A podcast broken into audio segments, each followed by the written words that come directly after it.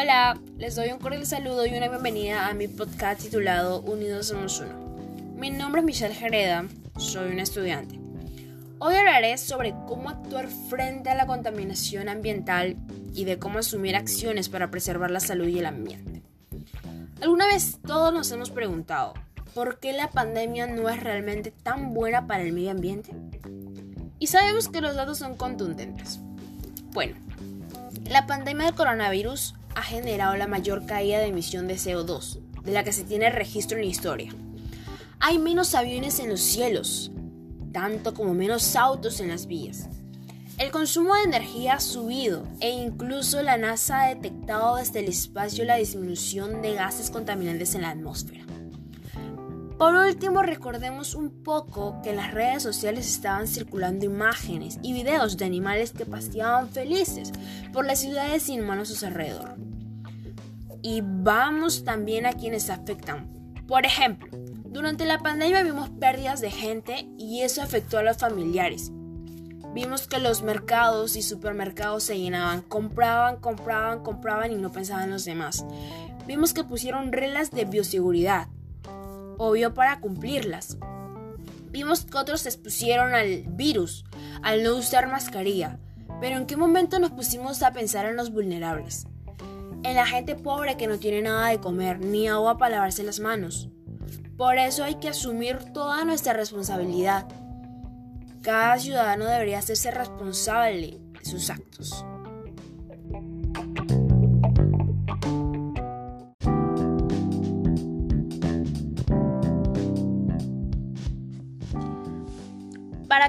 La contaminación, cada miembro de la población debería tomarse un tiempo para investigar una buena información sobre las consecuencias que trae el COVID-19, como en este caso la contaminación. Y esta no es una contaminación baja que digamos, esta es muy alta. Yo hoy traigo algunos puntos y propuestas de solución épicas. Primer punto. Sabemos que hay diferentes tipos de contaminación 1. Contaminación acústica. Este hace referencia al sonido provocado por el ser humano, ya sea tráfico, industrias, locales de tiempo libre, aviones, barcos, etc. Sus propuestas de solución serían evitar usar vehículos de motor, solo cuando sea necesario, respetar las horas de movilización necesaria, y si salimos a pasear, pues pasear por la vía pública sin hacer ruidos exageradamente. 2. Contaminación del aire. Mayormente el aire se contamina por las grandes industrias y fábricas, entre otros. También están los gases producidos por los vehículos y también la quema de basura, ya que botan partículas muy contaminantes. ¿eh? Su propuesta solución sería utilizar más bicicletas que transporte público y cuidar las zonas verdes, ya que estas purifican al aire, ¿no? 3. Contaminación del suelo. Es muy común, ya que muchas personas arrojan basura al suelo y muchos objetos más, que incluso nos afectan a nosotros y a nuestra salud. Sus propuestas de solución serían reciclar las cosas de doble uso, por ejemplo, como envases, y consumir alimentos sostenibles. 4. Contaminación del aire. Esta es provocada por el ser humano. Nosotros mismos la volvemos peligrosa. Sus propuestas de solución serían reciclar, tratar de no contaminar de desechos los mares, ríos y lagos por último, menos consumo de energía. Eso es muy importante, ¿eh? No debemos de gastar mucha energía en casa, solamente tratar de ahorrar. Segundo punto. La Organización Mundial de la Salud, OMS, estima que el aire contaminado mata aproximadamente a 7 millones de personas en todo el mundo cada año. Los datos también muestran que 9 de cada 10 personas en el planeta respiran aire que excede los límites recomendados por la OMS para niveles contaminantes. Sin embargo, la pandemia global de COVID-19 mostró la rapidez con que fue posible limpiar el aire en las ciudades mediante la reducción del tráfico. Por lo tanto, el impacto en el transporte de los confinamientos en todo el mundo durante la pandemia de COVID-19 fue relevante. Según la Agencia Internacional de Energía, la actividad media mundial en nuestras carreteras cayó un 50% en la comparación con 2019.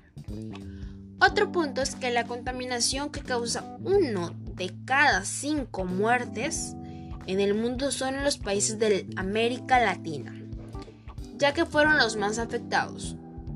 Y la contaminación del aire atraviesa el placenta de mujeres embarazadas. Otra problemática también es la basura acumulada en las calles, mayormente en las esquinas, y como nosotros somos los responsables de contaminar el aire, tal vez deberíamos entrar en razón. Para así ayudar a nuestras familias, vecinos y hasta niños que están jugando ahí en el parque. Otro punto es que la contaminación ambiental incomoda demasiado a la sociedad.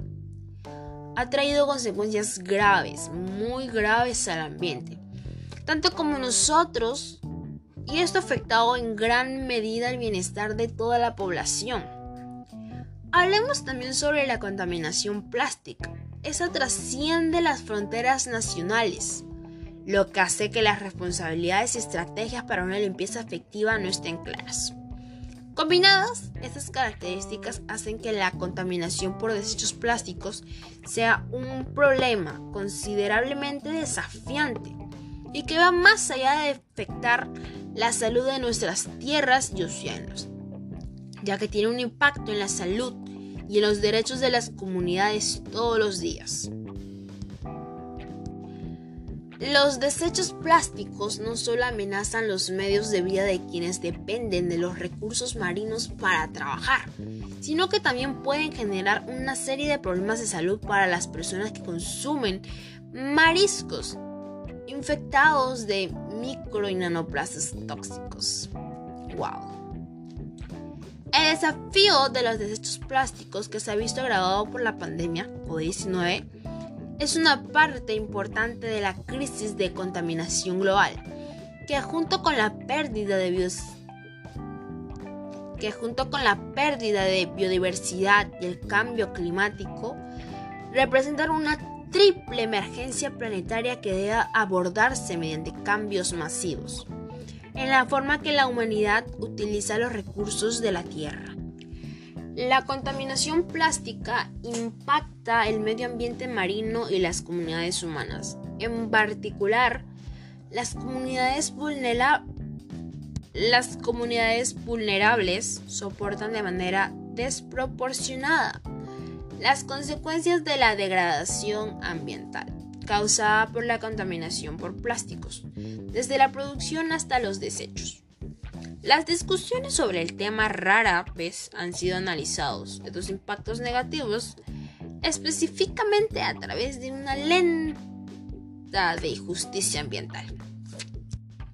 Finalmente, a la hora de terminar su ciclo, la mayoría de los plásticos terminan en la basura, y convertidos en desperdicio. Incluso si son descartados correctamente, de todos, de todos modos van camino al océano donde ahí comienza la contaminación del aire. Y del agua, ¿eh? Los vertederos además están ubicados en áreas donde viven familias de bajos ingresos y la gente de color, exponiéndoles a la contaminación del aire, el agua y el suelo. En muchos países se ha vuelto popular utilizar la quema de desechos. Esto se ve demasiado, ¿eh? Para generar electricidad o calor a los hogares y la industria lo hace pasar como verde. Pero los incineradores contribuyen al cambio climático con las emisiones de carbono y generalmente siempre están ubicados cerca de las comunidades más vulnerables. Los expertos indican que hasta la fecha no se han publicado muchos estudios revisados por pares sobre los impactos de la pandemia en el consumo de plásticos. Pero la limitada investigación realizada apunta a un aumento en el consumo y eliminación de plástico de materiales médicos, y graves interrupciones del proceso de reciclaje ya defectuosos. Los problemas se han acentuado aún más por los precios de petróleo, históricamente, ¿eh? bajos que hicieron que las resinas vírgenes para fabricar plástico fueran más baratas que las recicladas.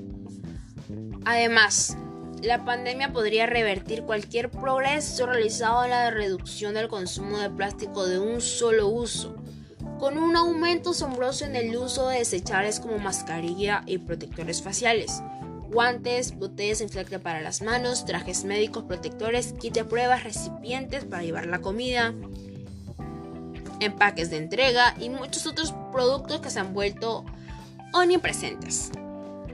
Por ejemplo, un estudio estimó que si la población mundial usara la misma cantidad de mascarillas y guantes que se usaran en Italia en la primavera de 2020, se estarían consumiendo unos 129 mil millones de mascarillas y 65 mil millones de guantes mensualmente en todo el mundo. Y es que las ventas globales de mascarillas desechables podrían haber alcanzado unos 166 mil millones de dólares en 2020. Un aumento de 200 veces en comparación con 2019 cuando se vendieron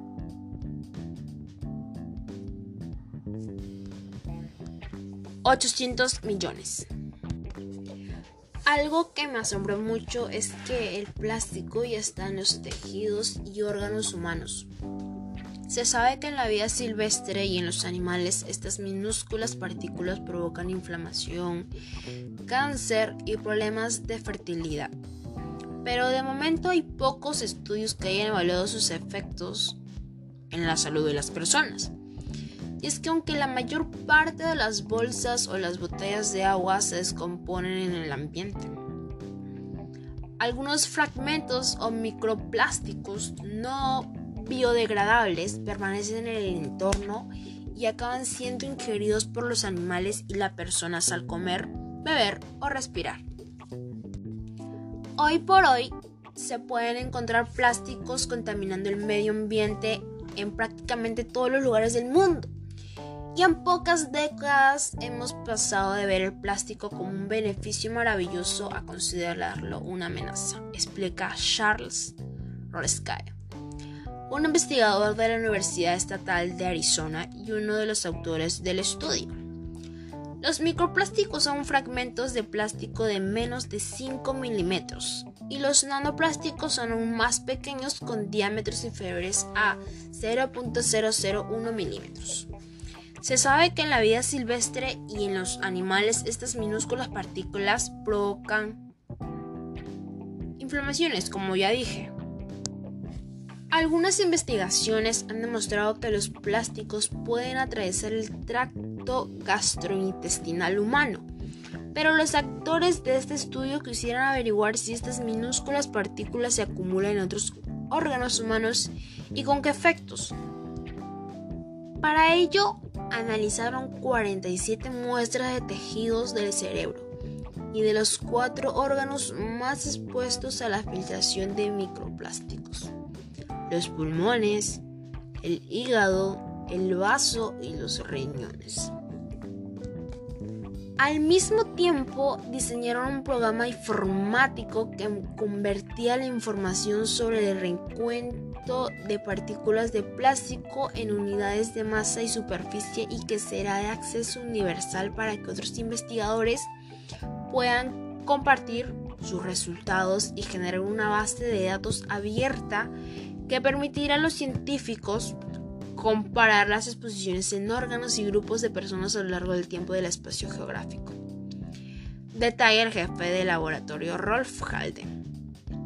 Según explican los investigadores, este estudio es el primero que examina la presencia de micro y nanoplásticos en los órganos humanos de individuos con exposición ambiental. Para ello, los donantes de tejidos proporcionan información detallada sobre su estilo de vida, su dieta y sus exposiciones ocupacionales, lo que permitirá concretar cuáles son las posibles fuentes y rutas de exposición micro y nanoplástica asegura Haldo. Una vez identificamos el tipo de plásticos presentes en los tejidos humanos, será posible hacer estudios epidemiológicos para evaluar los efectos de estas partículas contaminantes en la ciudad humana. De esa manera podemos empezar los posibles riesgos, si es que lo hay.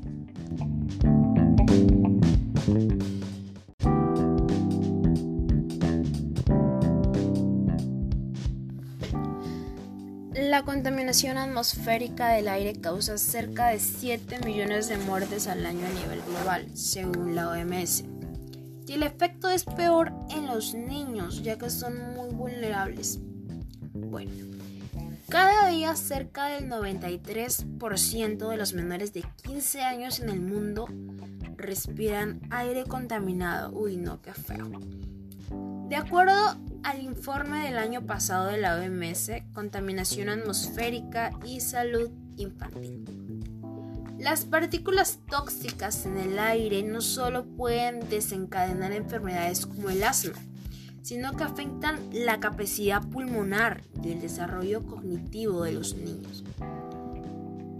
Ya vamos terminando este podcast y quería dejar algunos consejos para protegernos de la contaminación en nuestro ambiente. 1. Evitar las calles con más tráfico y los callejones urbanos, ya que los callejones hay que como mucha gente, ¿no? Así como es el centro de Lima. 2. Proteger a los niños. Bueno, no solo a los niños, también a los adultos mayores, ya que deberían tener cuidados especiales. Y hay que estarlos vigilando, ¿eh? Verificar los anuncios, noticias, periódicos y revistas, pues cada día siempre sale algo nuevo. Y bueno, siempre es bueno estar informado, dice mi papá. Planea cuándo y dónde haces ejercicio, pues así sabremos dónde hay menores contaminación y poder ir a hacer ejercicio tranquilamente. Bueno, yo a veces en mi parque hay como que mucha basura, entonces prefiero no estar ahí en ese parque, ¿no? Irme a otro parque donde sí está limpio y esperar a que la municipalidad venga a limpiar. Cuida tu dieta, tener una alimentación saludable y no solo eso, también desinfectar los alimentos. Y bueno, para no exponernos al COVID, hacemos este podcast a través de la web, ya que así podemos entrar en razón y bueno, y si llegas hasta aquí, te agradezco. Gracias por tomarte tu tiempo y haberme escuchado.